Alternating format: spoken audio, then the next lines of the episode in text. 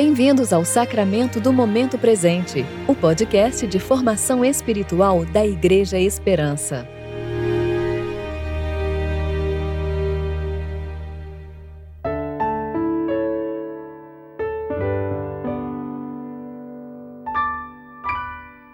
Hoje é quarta-feira, 7 de abril de 2021, tempo de reflexão do domingo de Páscoa.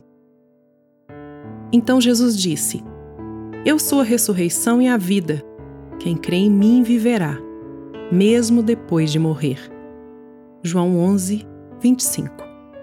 Eu sou Júlia Ribas e vou ler com vocês a reflexão de Marcele Sales referente a Marcos, capítulo 16, versículos 1 a 8.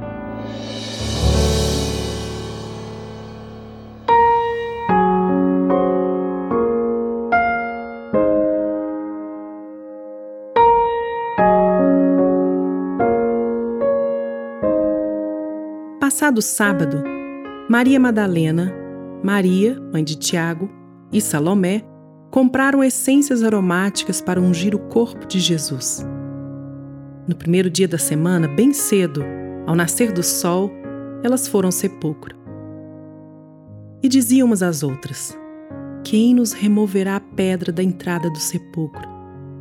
Mas levantando os olhos, notaram que a pedra, que era muito grande, já havia sido removida.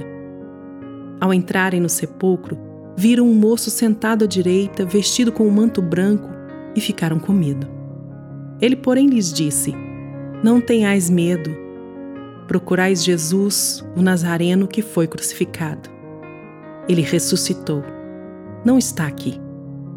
Este é o lugar onde o puseram. Mas ide, Dizei a seus discípulos e a Pedro que ele vai adiante de vós para Galileia. Ali o vereis, como ele vos disse. Então elas saíram e fugiram do sepulcro tremendo e assustadas. E não disseram nada a ninguém, pois estavam com medo.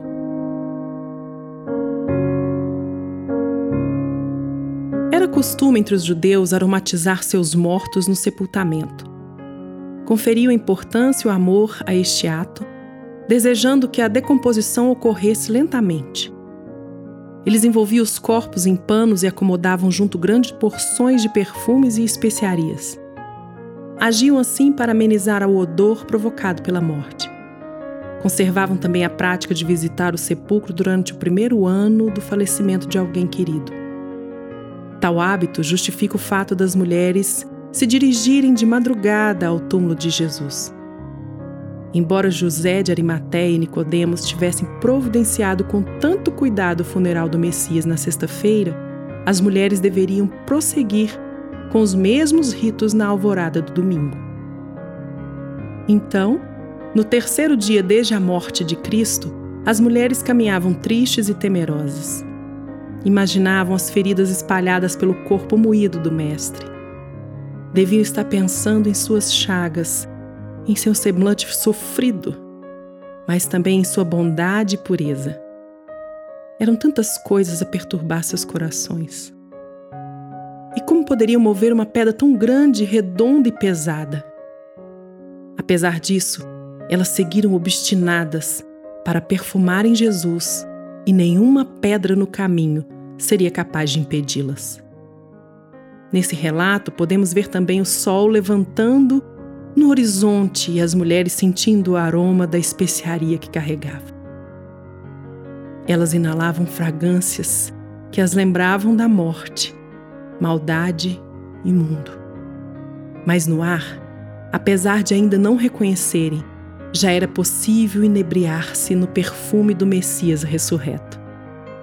Ao avistarem o sepulcro, as mulheres notaram que a pedra redonda, pesava e intransponível tinha sido removida para revelar passagem aberta.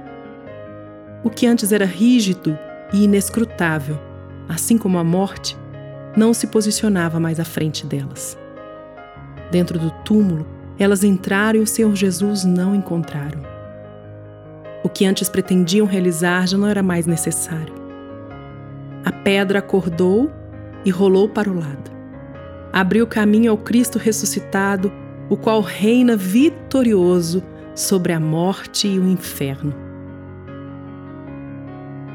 As primeiras testemunhas da ressurreição do nosso Senhor Salvador, embora tenham se calado inicialmente por medo, fizeram isto por pouco tempo.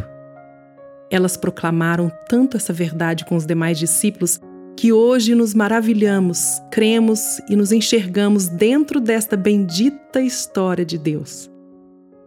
Dali em diante, o Cristo vivo que seguia para a Galileia continua à nossa frente. Os aromas que outrora serviam para amenizar odores de morte foram transformados em olhos de alegria. A rocha que antes tampava nossa visão abriu passagem à eternidade com suas essências emanadas da pedra viva.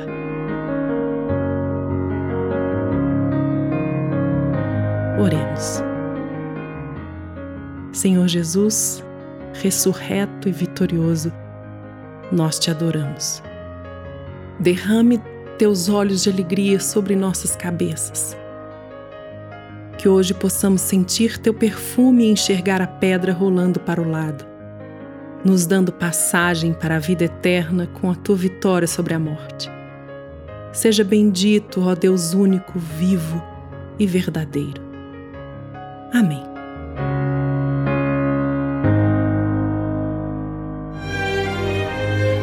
Você ouviu o sacramento do momento presente que Deus, o Pai e Cristo Jesus, nosso Senhor, lhe dê em graça, misericórdia e paz.